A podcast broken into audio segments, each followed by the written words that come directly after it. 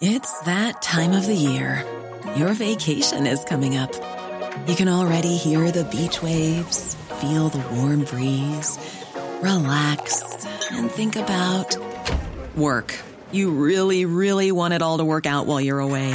Monday.com gives you and the team that peace of mind. When all work is on one platform and everyone's in sync, things just flow wherever you are. Tap the banner to go to Monday.com.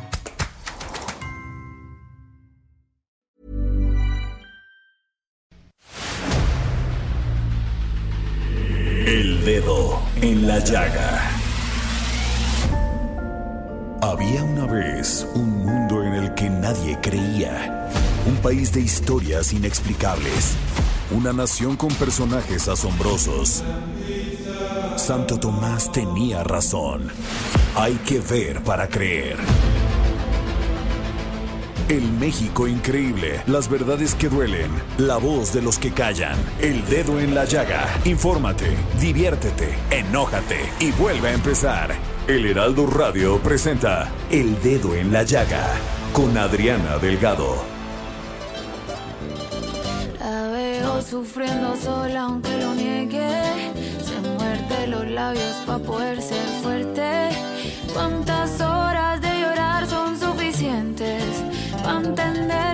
es amor, así que suerte. Ella trata de aguantar. Y así iniciamos este dedo en la llaga de este martes 14 de junio del 2022, escuchando 200 copas de Carol G, que sin duda es una canción de empoderamiento de la mujer y Carol G es una gran exponente de la lucha de los derechos de las mujeres. convierte en adversario.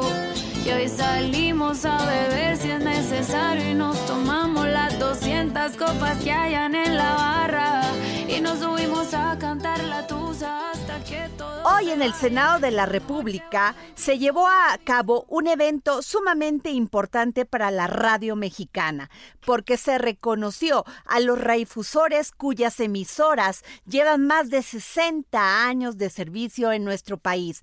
Y estuvo ahí el presidente de la CIR, José Antonio García Herrera, y lo acompañó nuestro querido jefe del Heraldo Radio, Adrián Laris, acompañados de Ricardo Monreal, pues hicieron este reconocimiento muy valioso a los radiodifusores que tienen más de 60 años dando el servicio de información y radiodifusión. El Dedo en la Llaga. El pasado domingo, Morena echó la casa por la ventana. Sí, realizó un mitin en Toluca, Estado de México, donde hace 70 años no ha experimentado este estado la alternancia política, porque sí ha sido gobernado por el PRI. Y tengo en la línea al senador Higinio Martínez, presidente de la Comisión de Defensa Nacional en el Senado de la República. ¿Cómo está, senador? Muy buenas tardes. Muy bien, muy, muy bien. Muchas gracias.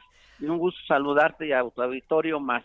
Oiga, senador, este mitin realmente nunca se había hecho un mitin así en Toluca, enfrente del Palacio de Gobierno, diciéndole muy claro a los priistas, vamos por este estado. Este estado se va a pintar de rojo, vino morena.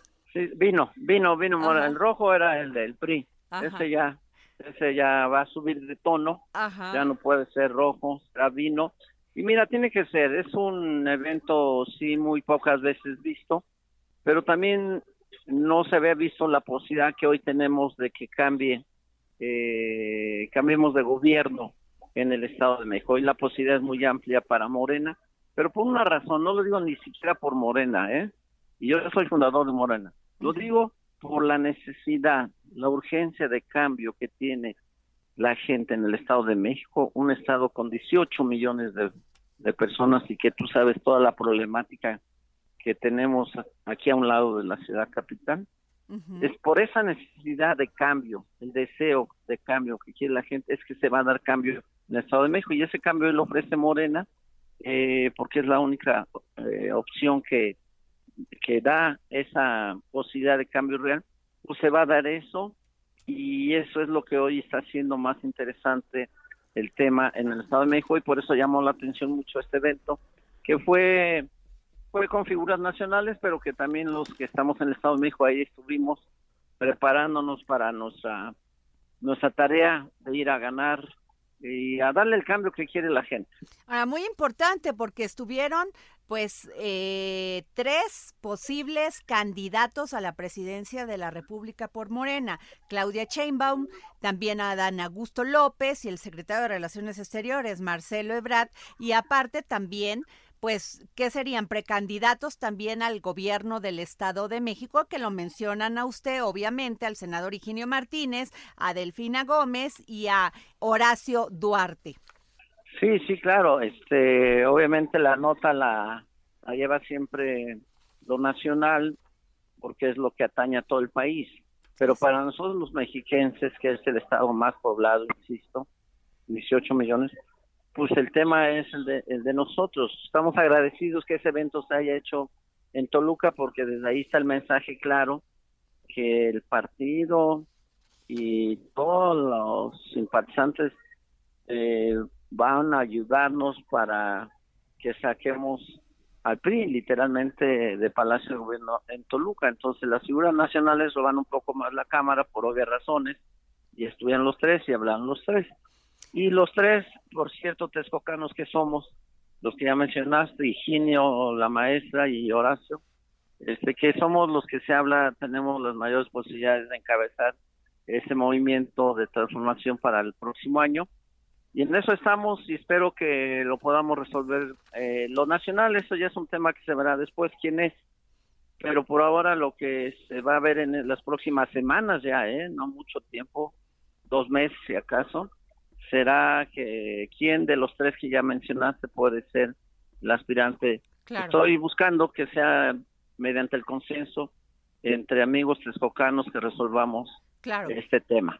Ahora, el, el presidente del partido, Mario Delgado, ha comentado que pues se aplica en este tema que ustedes tienen, que son las encuestas. ¿Se va a aplicar aquí, en este caso? Pues yo digo que es la última etapa que debería aplicarse. Claro. Hay, hay un elemento que también contempla el estatuto del partido, que es el consenso. ¿El consenso qué significa? Que los actores políticos se pongan de acuerdo y digan, esta o este es el personaje que reúne las mejores condiciones, no solo para ganar la elección, sino para gobernar el Estado.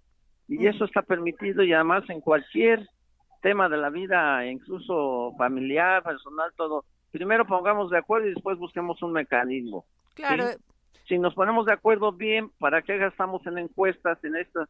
Y además yo digo algo públicamente, tenemos estamos obligados a ponernos de acuerdo los texcocanos, porque somos amigos, vivimos en la misma ciudad, somos del mismo equipo, nos conocemos desde hace muchos años, y yo estoy obligado moralmente a que si me convencen que debe ser uno de los otros compañeros, me hago un lado, pero sin ningún problema. Pero si también los convenzo o los convencemos de que sea yo, pues ellos se hacen a un lado sin ningún problema. Por eso no está reñido esto con la propuesta de encuesta que plantea Mario Delgado. Es un paso antes que hay que explorarlo y que vale la pena.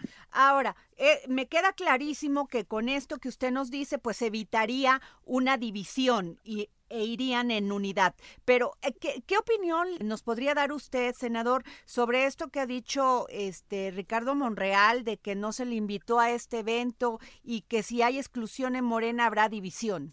Mira, eh, la verdad es que no sé si lo invitaron o no. Ese evento fue organizado por Mario Delgado, no lo sé. Este, Si fue a, a nosotros, si nos hablo de senadores.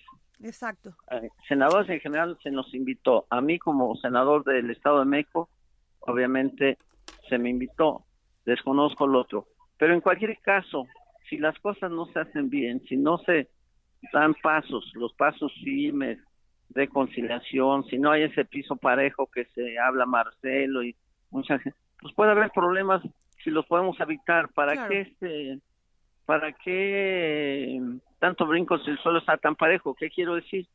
¿Para qué eh, disputarnos de cosas que seguramente nos podemos poner de acuerdo? Este, hablando, pues si somos dirigentes, dirigimos un país, claro. dirigimos la mayoría de los eh, gobiernos del Estado, en el caso del Estado de México, dijimos, somos gente madura, responsable, que tenemos que ponernos de acuerdo. Entonces, yo apelo a que no haya división, ni con el senador Monreal, ni con nadie. Okay. Vamos a pasar el proceso del Estado de México, vamos a sacar bien la candidatura, y luego vamos a ganar la gobernatura y luego ya tocará el, el, momento de ver quién debe ser el, el, abanderado a la presidencia de la República, donde debemos caber todos. Nadie debe irse, nadie nadie debe postar a la división y si alguien se siente excluido, pues hay que tratarlo de jalarlo, incluirlo. Eso lo escuché ayer del presidente de la República otra vez. Incluyan a todo mundo. Así es. Pues muchas gracias, senador Higinio Martínez, presidente de la Comisión de la Defensa Nacional en el Senado de la República y pues precandidato al gobierno de, a la candidatura de Morena al gobierno del Estado de México. Gracias. Gracias, un abrazo. El dedo en la llaga. El dedo en la llaga. Me da muchísimo gusto que nos haya tomado la llamada Patricia Ortiz Couturier, delegada regional de la Ciudad de México del Infonavit.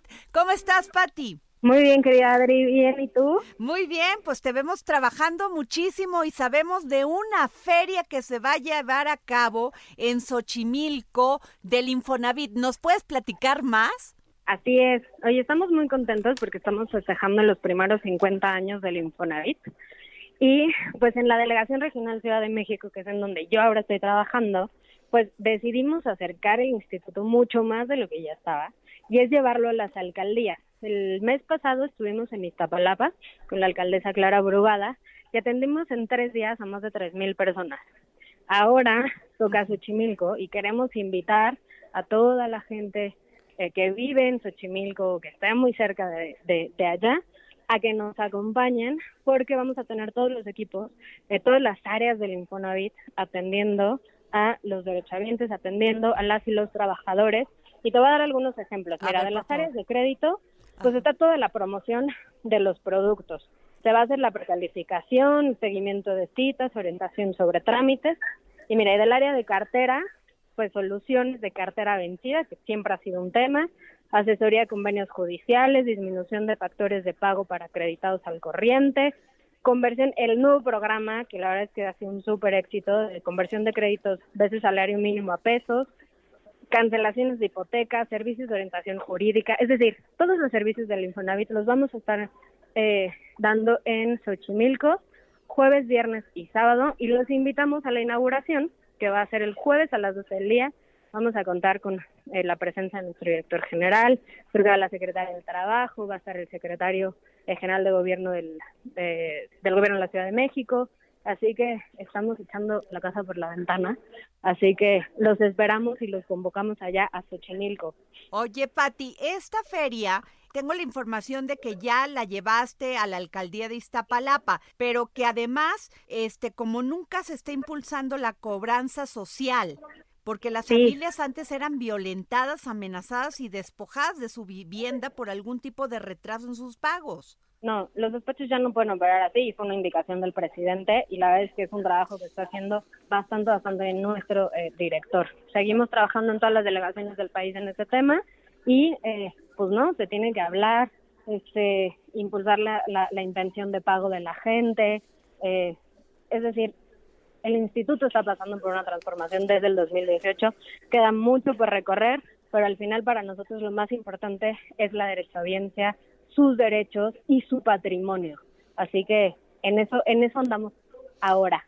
Pues muy bien, Patricia Ortiz Couturier, te agradezco mucho que nos hayas tomado la llamada para el dedo en la llaga, delegada regional de la Ciudad de México del Infonavit.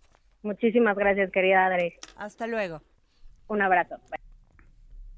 Pues así las cosas en, estas cuestiones que tienen que ver con la vivienda, que son bien importantes, ¿no? Eh, en general tenemos un déficit de vivienda tal por varias razones. Primero, pues eh, tenemos un problema territorial, eh, las nuevas generaciones no están pudiendo juntar sus recursos suficientes junto con el ahorro de Infonavit para obtenerla. En fin, que hay una serie de cosas que resolver y qué bueno que el Infonavit está trabajando en ello.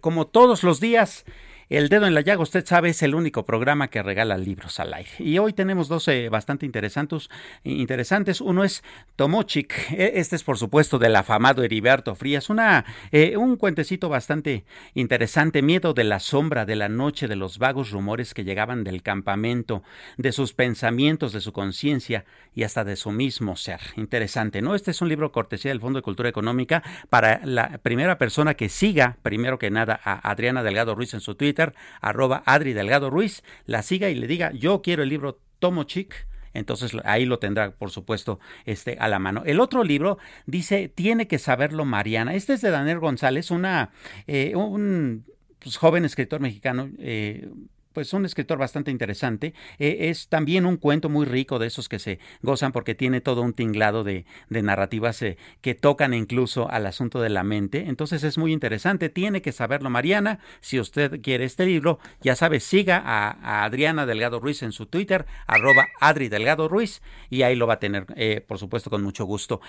hablando justamente de este asunto del Estado de México, bueno, qué buena entrevista esta con Higinio Martínez de Morena. Y cabe decir que en el PRI también se están dando las cosas de una manera bastante interesante. Usted sabe, ese estado ha sido priista pues, prácticamente desde siempre, ¿no? Y hoy en la mañana hubo una serie de movimientos políticos importantes. El gobernador Alfredo del Mazo, este, pues eh, nombró a Luis Felipe Puente, secretario general de gobierno. Usted recordará, Luis Felipe Puente fue eh, coordinador nacional de protección civil durante la administración pasada. Le tocó el asunto este del sismo del 17 y otros, pero bueno, el nombramiento como tal no parece ser tan interesante como sí lo es quién sale del cargo. Él hasta allí, hasta hoy, el secretario de gobierno ya era Ernesto Nemer Álvarez, que todos saben por allá por el Estado de México, es señalado como uno de los eh, pues aspirantes más importantes y más serios justamente a contender por la candidatura para suceder a Alfredo del Mazo en la gubernatura del próximo año. Entonces el mapa electoral allá en ese estado parece estarse ya eh, pues recomponiendo y eso es muy interesante considerando también que tradicionalmente en la política mexicana lo que suele pasar en el Estado de México se toma como un parámetro de qué es lo que puede pasar en la elección federal. Así es que, bueno, los ojos bastante bien puestos en el Estado de México. Y bueno, dicho esto, a otros temas. Y nos vamos con Denise Cuadra para escuchar mi columna del día de hoy, martes, en el Heraldo de México impreso, y hoy se titula La causa de la inflación. Vamos a escuchar en el dedo en la llaga de esta semana de Adriana Delgado, la causa de la inflación. La gran inflación que azota al planeta y amenaza seriamente la recuperación económica tiene una causa de fondo. Hay demasiados dólares en el mercado. ¿Quién los puso ahí? Estados Unidos y los organismos internacionales. ¿De dónde los sacaron? De la nada. Sin respaldo ni garantía alguna. Así es el dinero fiat. No tiene valor real Sucede con cualquier mercancía. Cuando hay demasiado de un producto, baja su precio. En el caso del dinero, puede comprar menos. Eso es inflación. El país norteamericano vive ahora la más severa en 40 años, 8.6%. Peor aún, al ser el dólar la moneda del comercio internacional, no únicamente sus ciudadanos están atrapados en ese gran atolladero, sino los de todo el planeta. Recientemente, la directora gerente del Fondo Monetario Internacional, Cristalina Georgieva, admitió en una mesa de análisis por televisión. Creo que no estamos prestando suficiente atención a la ley de las consecuencias no deseadas. En ese momento reconocimos eso principalmente también. Demasiado dinero en circulación y muy pocos bienes. Pero realmente no pensamos bien en las consecuencias de una manera que por adelantado hubiéramos informado mejor. El encierro de la pandemia trajo al mundo una economía paralizada, negocios en bancarrota, trabajadores sin trabajo y capitales disminuidos o desaparecidos en un santiamén. Estados Unidos acudió presuroso al rescate de su American Way of Life. La Reserva Federal se puso a comprar los bonos que había en el mercado sin poner límites el gobierno repartió cheques y estímulos fiscales por todas partes. Su objetivo, que todos tuvieran dinero para sobreponerse a la crisis. Esa es una de las formas que usa el poder político para crear dinero continuamente. Los gobiernos solo emiten bonos en el mercado. Los grandes bancos los adquieren y luego los venden al Banco Central, que emite dinero para pagarles los intereses. No necesita contar con grandes reservas de oro ni nada por el estilo. Ni siquiera tiene que fabricar billetes y monedas. Simplemente son depósitos electrónicos en cuentas y balances contables. Solo números en una pantalla.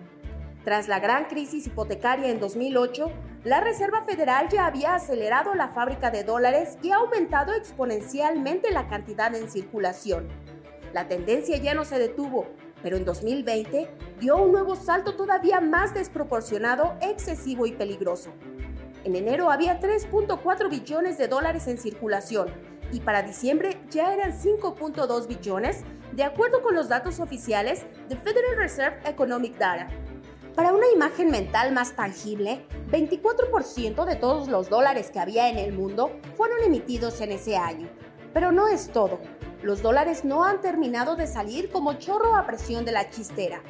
En abril de este 2022 ya había 5.8 billones circulando en el mundo. La inflación que están ocasionando pega duro y con todo a las economías más pobres. De acuerdo con la FAO, los precios de los alimentos en el mundo han aumentado 37% desde el inicio de la pandemia y el futuro no se ve alentador. Además, debido a la guerra en Ucrania que ha ocasionado aumentos de precio y escasez de granos. La propia FAO estima que la situación puede llevar a entre 11 y 19 millones de personas más a la hambruna o hambre crónica durante los próximos meses. El dinero fiat debe terminar su reinado de la mano del poder político. Tener libertad de expresión o de tránsito termina siendo una ilusión si las personas no tienen libertad sobre su dinero y la posibilidad real de generar y mantener riqueza. En voz de Denise Cuadra. El dedo en la llaga. Absolutamente cierto. A ver, eh, el dinero fiat tiene este gran problema no, al final del día, si a Estados Unidos, en este caso fue el que, el que ocasionó este problema, le da por imprimir dólares y dólares y dólares sin tener ya la necesidad de respaldarlos en ninguna, eh, mm, eh, en un metal precioso o en alguna reserva de algo, pues sucede esto, el dinero básicamente se lo sacan de la manga y es ahora lo que está ocasionando que en todo el mundo haya una inflación bastante grande. Y no solamente se trata de esos grandes problemas como los que comenta bien la columna de Adriana Delgado del día de hoy con respecto a que de entre 11 y 19 personas, millones de personas más pueden eh, pasar a tener un estado de hambre crónica o hambruna. También se trata de que todo el planeta está sufriendo los efectos en diversos niveles. Fíjese usted, por ejemplo, el día de hoy el peso está cerrando la jornada ya, este, digamos, de, operaciones continuas en 20.62 por dólar. Todavía hace dos días estaba menos de 20 pesos, se recordará usted. Eh, el día de ayer empezó eh, este gran problema, abrió la jornada en 20.32, cerró por arriba de 20.50 y hoy está cerrando en este nivel justamente por todos los eh, grandes problemas que está ocasionando en la economía, el asunto este del desequilibrio que ocasiona el dólar. Por otra parte, bueno, eh, el Bitcoin que podría ser una gran alternativa para evitar que el dinero fiat haga y deshaga su, a su antojo, pues sí, en efecto, está también de capa caída, pero también lo están eh, las bolsas de valores en muchos sentidos. Las eh, grandes tecnológicas, por ejemplo, este, como Facebook, Amazon, Apple, eh, Netflix y Google, que forman este clan llamado FANG, pues también están ocasionando, este, o están teniendo severas bajas, ¿no? Y esto es justamente porque ahorita el nerviosismo en los mercados está arrastrando a todos. Entonces, bueno, habrá que tomarlo este, con cierta eh, eh, previsión, con cierta visión de futuro. No hay que este, alarmarse mucho, pero lo que sí hay que hacer es ser muy previsor, eh, justamente con las finanzas familiares y en este caso en el país con las finanzas nacionales. Bueno, el análisis es bastante extenso, pero antes de ello, antes de continuar poniendo el dedo en la llaga, vamos a una pausa y volvemos dentro de muy poquito tiempo sufriendo sola aunque lo niegue. Se muerde los labios para poder ser fuerte. ¿Cuántas horas de llorar son suficientes? Para entender que no es amor, así que suerte. Ella trata de aguantar y no se enoja. Te da más amor porque no quiere perderte. Pero que va, ya por ti no llora más Yo voy a pedirle que te deje porque tú no vales nada. Amiga, deja solo ese payaso. Si le pagaran por hacerte sufrir, ya sería millonario. Desde ahora se convierte en adversario. Y hoy salimos a beber si es necesario y nos tomamos las 200 copas que hayan en la barra. Y nos subimos a cantar la tusa hasta que todos se vayan. Esta noche va a cumplir con mi misión. Es que tú repitas el pedazo de mierda él y no soy yo.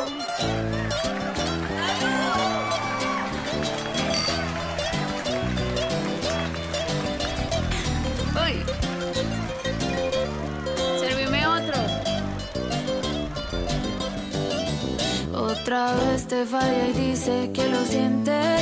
Ya tiene el truquito ese pa' convencerte.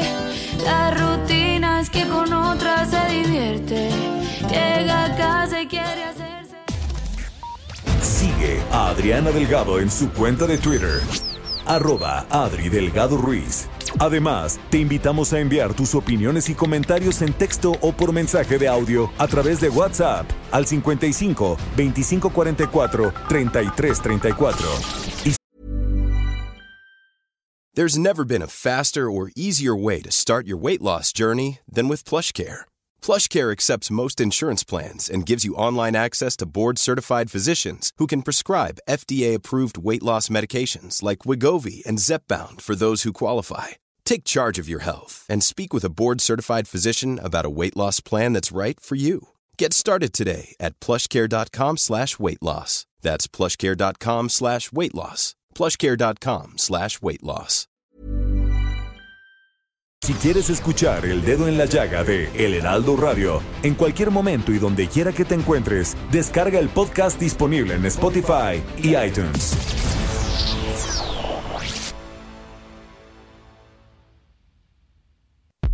Sigue a Adriana Delgado en su cuenta de Twitter en arroba Adri Delgado Ruiz. Y envíanos tus comentarios vía WhatsApp al 55 25 44 33 34 o 55 25 02 21 04.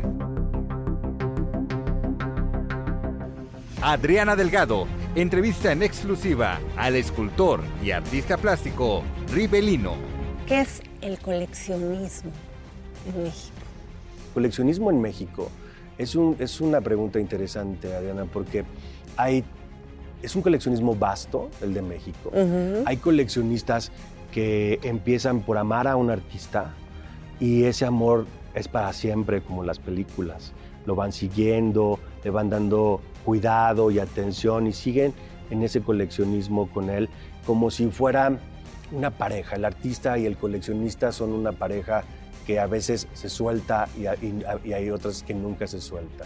Y hay otros, otro tipo de coleccionismo que es eh, este amor a primera vista y que luego con el paso del tiempo, como en algunas parejas también, pues empieza a ceder ese amor y a lo mejor de repente pues puede que haya un divorcio o puede que te gusten otras personas y entonces empiezan a tener obra de otros artistas.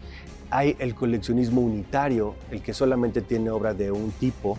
Puede ser alguien que coleccione puertas o puede ser alguien que coleccione solo pintura realista o puede ser alguien que colecciona muchos artistas de un periodo eh, en específico o de una técnica en específico. Yo tengo la fortuna de tener eh, coleccionistas de esos que siempre van de tu mano, desde que empecé hasta, hasta hoy. Eh, y tengo la fortuna de pertenecer a colecciones donde hay otros grandes artistas eh, dentro de esas colecciones. Y también, Adriana, hay coleccionistas que van y vuelven. Coleccionan durante un periodo de tiempo y luego hacen otras cosas y luego vuelven eh, de nuevo a coleccionar. El arte es, una, es como el mar, como el oleaje del mar. Puede ser muy intenso, igual el coleccionismo, el coleccionismo como ese mar fuerte que llega con olas que golpean las rocas una y otra y otra vez, o puede ser un mar apacible que va y viene con ese oleaje. Jueves, 11 de la noche. El dedo en la llaga. Heraldo Televisión. El dedo en la llaga. Soy su fan. Definitivamente nunca me pierdo su podcast Peras y Manzanas. Y la verdad me da muchísimo gusto que me haya tomado la llama- llamada Valeria Moy directora general del IMCO. ¿Cómo estás, Valeria? Hombre, muchísimas gracias, gracias por esa presentación. Todo muy bien, muchas gracias. Valeria, eh, hoy en tu columna estuve en el Universal, eh, estoy leyendo que el IMCO eh, presentó un estudio que muestra cómo algunos de los sectores ya recuperaron los niveles que tenían previos al golpe del COVID en el país, así lo escribes. ¿Nos puedes hablar más de este estudio, por favor? Sí, con mucho gusto. Mira, normalmente lo que vemos es la recuperación del país en su conjunto, del PIB total. Hay que recordar que el PIB no es otra cosa más que la producción, la producción que se hace dentro del país. Y cuando vemos los datos agregados del PIB, con el último dato que tenemos, que es el del primer trimestre de este año, vemos que todavía no nos recuperamos y es más, estamos lejos de recuperarnos. La producción está más o menos en niveles similares a los que tenía en 2017. O sea que todavía estamos lejos de estar donde estábamos antes de COVID. Y eso que durante 2019 la economía mexicana también decreció. Sin embargo, pues la economía mexicana, México hay que recordar que es un país muy complejo, es un país que tiene muchísimos sectores económicos, es una economía muy grandota y que ahí se ha, se ha ido diversificando a lo largo de las décadas. Entonces, dentro de esta gran economía que es México, hay algunos sectores que ya se recuperaron y que se recuperaron muy bien y que incluso recuperaron la producción que tenían y van hacia arriba, es decir, van con una tendencia incluso mejor que la que tenían antes de COVID.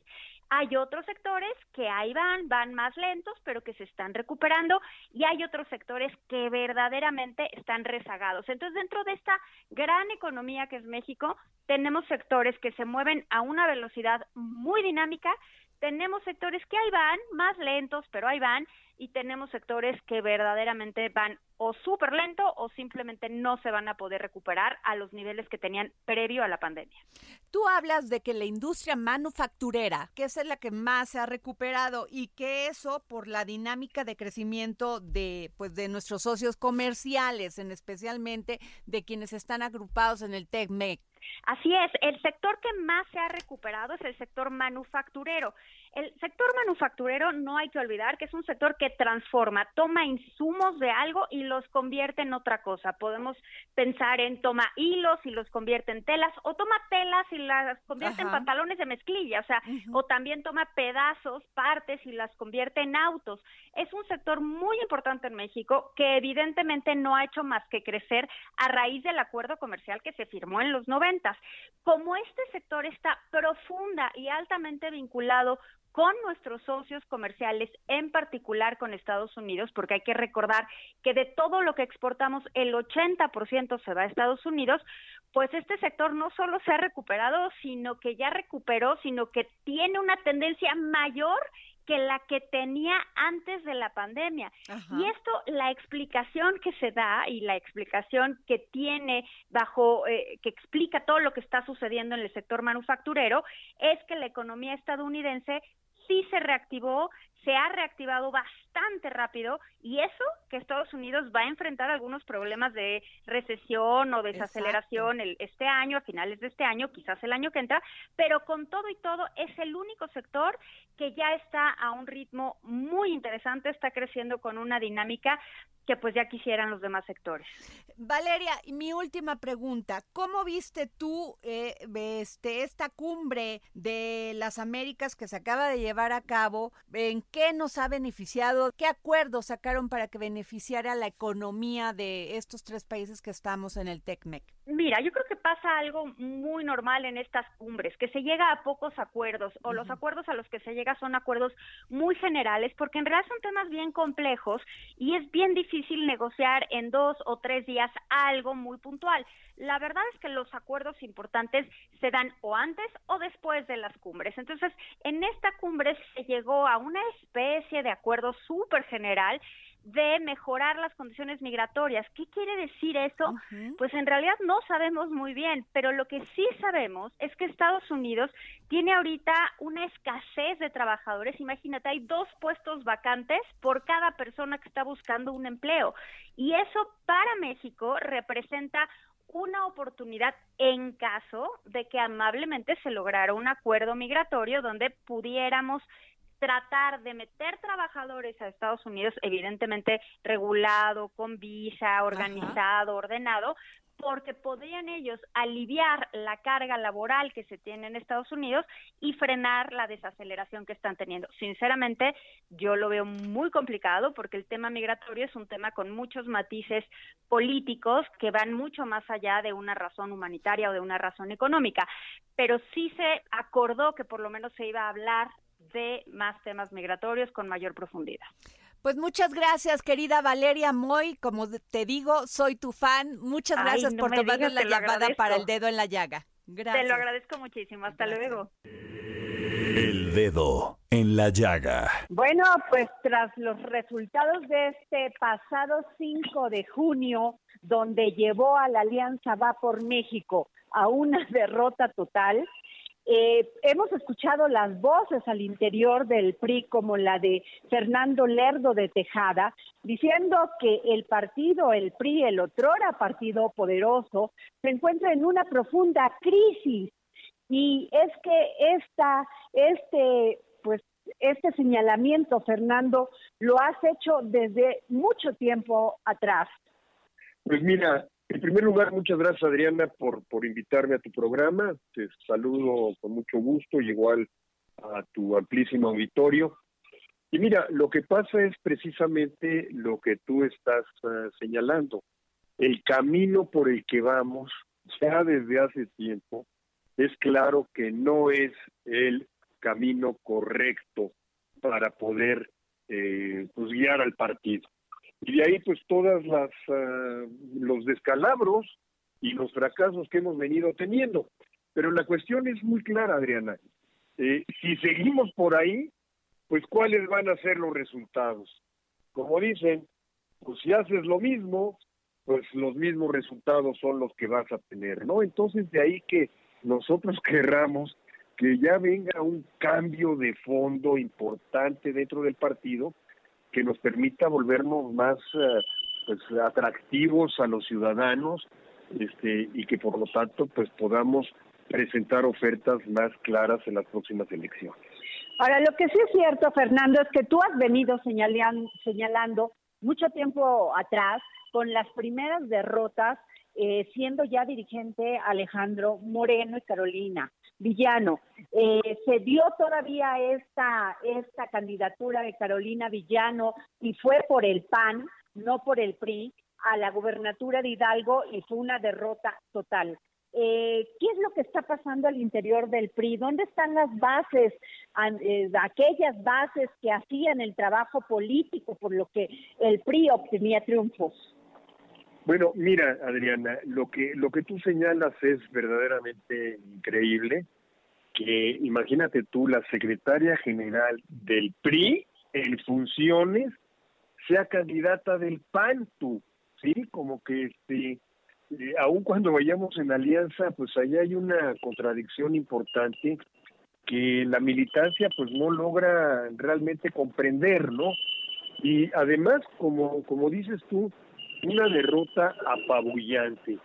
Eh, y ella, pues, eh, en su carácter de candidata, es evidente que no nada más compitió por el PAN, lo hizo también como secretaria general del PRI, y ahí el enorme rechazo que pudimos observar a la dirigencia. Por eso uno de nuestros eh, principales pues planteamientos ahorita es el cambio, la renovación de la dirigencia del partido, porque para como vamos, no vamos siquiera a pues tener registro como nos está pasando ya en algunos estados. Entonces, tenemos que hacer una cirugía mayor. Tenemos que tomar ya cartas en el asunto. Este es un tema que no se puede posponer más. Y como resultado de ello, pues eh, presentarle a la ciudadanía una nueva propuesta, Adriana, una propuesta que, le diga a la gente por qué se quiere el poder. Fernando, eh, en estos momentos, al parecer sigue reunido el presidente del PRI, Alejandro Moreno, y la dirigencia nacional con los expresidentes del partido. Eh, hay muchas voces dentro de esos expresidentes que han pedido también que este, inmediatamente pues eh, se cambie la dirigencia pero pues no hemos visto que se convoque a un consejo político. Y también hay otro punto, Fernando, la, la ciudadanía se explica, eh, se, pregunta por qué reciben tanto, los, tanto dinero los partidos políticos cuando tienen dirigencias que cooptan, cooptan eh, todo el trabajo de un partido político. Mira, te comento, efectivamente, ahorita sigue la reunión entre los expresidentes y la dirigencia, Alito y Carolina. Eh, me imagino que todavía durará un par de horas. Nosotros nada más prendimos la, la luz, la alerta, pero esta, Adriana, no es una lucha personal, de veras. Eh, eh, en, lo personal, Alito me cae bien, es, una, es, es, un, es un joven con mucha energía, etcétera. Pero aquí no se trata de las personas. No estamos en un esquema de que se quiten estos para ponernos nosotros o poner a otros. Esta es una cuestión de principios, de valores y de efectividad. Y esta dirigencia no ha demostrado que tiene eso. No tiene ni la efectividad para ganar las elecciones, ni la legitimidad para realizar una asamblea nacional, como tú señalas, que realmente cambie las bases de la estrategia priista para tener mejores resultados. Y hablar ahorita que el Consejo Político pudiera, Adriana, eh, pues eh, traer a la mesa el cambio de dirigencia, pues es verdaderamente iluso, porque están completamente cooptados. Este es un consejo político que impuso Alejandro y por lo tanto, pues eh, todos son, digamos, sus corifeos como tal, ¿no? Entonces, no es un problema de legalidad, porque por la parte legal no tenemos los instrumentos para quitarlo, es un problema de legitimidad y de autoridad moral ante el incumplimiento de los objetivos que tiene un instituto político de tanto raigambre en la gente como es el PRI. No han cumplido, no están cumpliendo y la ruta por la que nos llevan es una ruta directa al fracaso.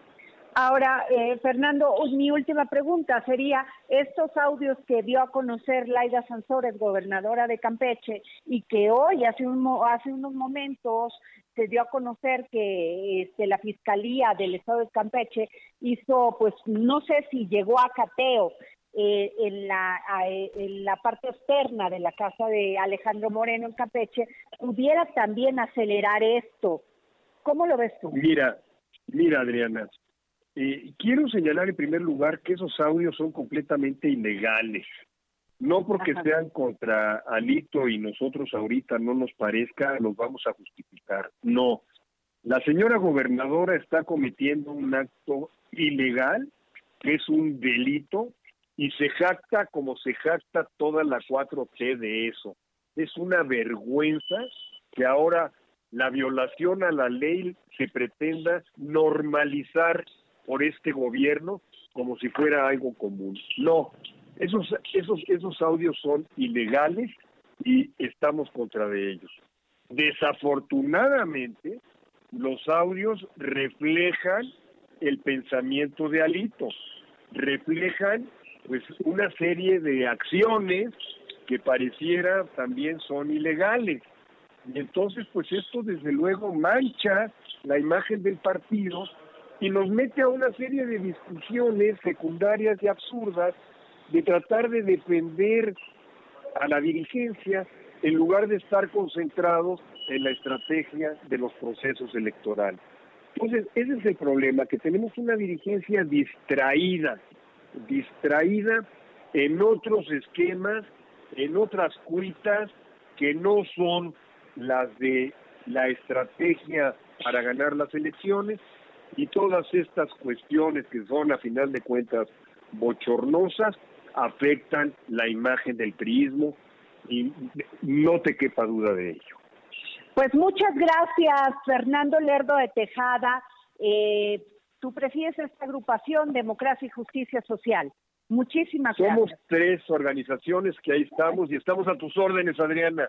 Muchas gracias. Con mucho gusto. Muchas gracias, Nos vemos. Fernando. Hasta luego. Hasta luego. Y nos vamos a escuchar a don Pepe Carreño, internacionalista, gran periodista y editor de la sección Orbe en el Heraldo de México. El dedo en la llaga por el mundo con José Carreño. Muy buenas tardes, Adri. Siempre es un placer dirigirme al público de El Dedo en la Llaga. Es un honor y que agradezco profundamente. Esta vez me gustaría platicar de la situación interna de los Estados Unidos. Sabemos que es un país profundamente polarizado en lo político, un país polarizado por toda una serie de temas, pero hoy por hoy esencialmente dos. Uno, el tema de armas, la posesión de armas, el tráfico de armas. Es algo que para muchos estadounidenses, o por lo menos quizá para algunos millones de ellos, representa un problema verdaderamente grave, un tema de enorme importancia porque define para ellos las libertades que hay en su país, correcta o incorrectamente. Esa es una creencia que de alguna manera define a una gran parte de los republicanos en los Estados Unidos y obviamente también a un sector de la extrema derecha no necesariamente republicana. Pero el ah, segundo tema, que de alguna manera está vinculado con eso, es la creencia de que las elecciones celebradas en 2020 fueron fraudulentas y que el verdadero triunfador de esa elección habría sido Donald Trump. Ahí, eso es más que difícil de tragar porque toda la evidencia es contraria, toda la evidencia es de que las elecciones fueron limpias, toda la evidencia fue que las, la victoria perteneció a los demócratas y toda la evidencia es que el señor Trump hizo todo lo posible por hacer creer lo contrario. Hay un comité legislativo investigando el tema, un comité que el propio Trump ya califica como tramposo y como amañado de, de entrada, y de hecho ha logrado hacer que la creencia en esa trampa, en ese fraude electoral, sea uno de los puntos definitorios también de los republicanos, tantos que alrededor que, que ya hay por lo menos 100 aspirantes a legislador y a otros puestos menores que están anotados en la lista de quienes creen que hubo un fraude electoral. Así, esos dos temas definen a los estadounidenses, unos en favor y otros en contra. Los demócratas, naturalmente, están más en favor de un control del armamento, están ma- convencidos de que el señor Trump está haciendo un fraude a su vez al hablar de fraude electoral y están convencidos a su vez de que pudiera ser incluso un prolegómeno a un gobierno autoritarista en caso de que Trump regrese al poder o, o los trumpistas regresen al poder. Así, eh, no es una situación fácil, es una situación bien complicada que va a tener estos próximos dos años hacer que los Estados Unidos se concentren en sí mismos y quién sabe si logren hacer llevar adelante algunas de las cosas que propusieron durante la reunión de las Américas. Esto, como ven, se complica más y más cada vez que se piensa en las consecuencias, pero esa es la realidad. Los Estados Unidos están metidos en un debate interno brutal, feroz, polarizado, que puede hacerlos olvidar al resto del mundo y olvidar al resto del mundo tratando luego de salir con autoritarismo y con órdenes e imponiendo su voluntad cuando se dan cuenta de lo que ha perdido. Es una situación bien complicada, difícil, pero pues que tendremos tiempo y esperanzas de poder llevar, desarrollar en otros momentos. Muchísimas gracias, Adri. Hasta la próxima vez. El dedo en la llaga. Pues así el panorama político, económico, social en diversas partes del mundo. Y sabe que uno de los temas que también nos tienen bastante preocupados, más allá de la economía, la inflación, el costo de los alimentos, es el asunto de cómo nos está yendo con el clima, ¿no? Eh, fíjese usted, el Instituto eh, de Recursos Mundiales, WRI por sus siglas en inglés, este, reporta que en México el 56% del territorio nacional tiene sequía. Estamos hablando de 15 de las 32 entidades federativas. Eh, sin tratar de ser todavía más alarmistas de lo necesario, también hay que decir que eh, el territorio anormalmente seco, si lo sumamos a esa estadística, entonces estamos hablando del 85% del territorio nacional.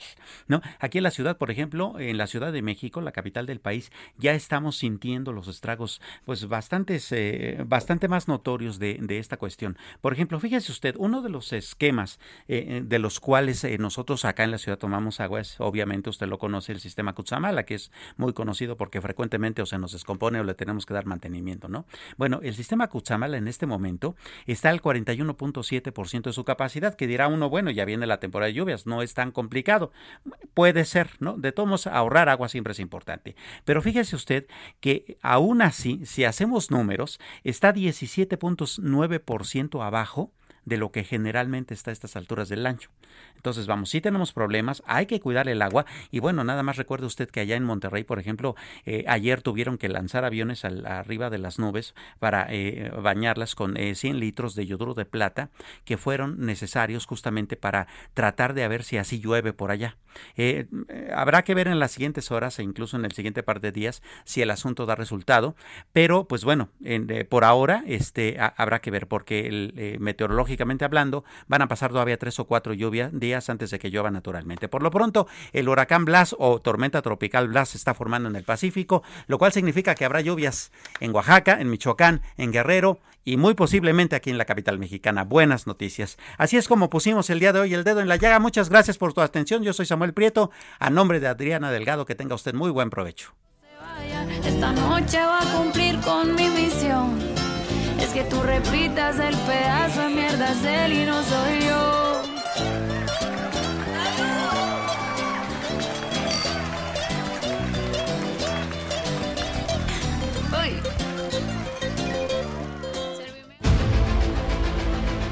El Heraldo Radio presentó El Dedo en la Llaga con Adriana Delgado.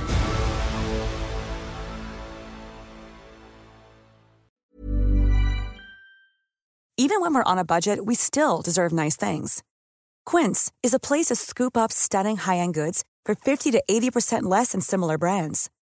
They have buttery soft cashmere sweaters starting at $50, luxurious Italian leather bags, and so much more. Plus, Quince only works with factories that use safe, ethical, and responsible manufacturing. Get the high-end goods you'll love without the high price tag with Quince. Go to quince.com/style for free shipping and 365-day returns.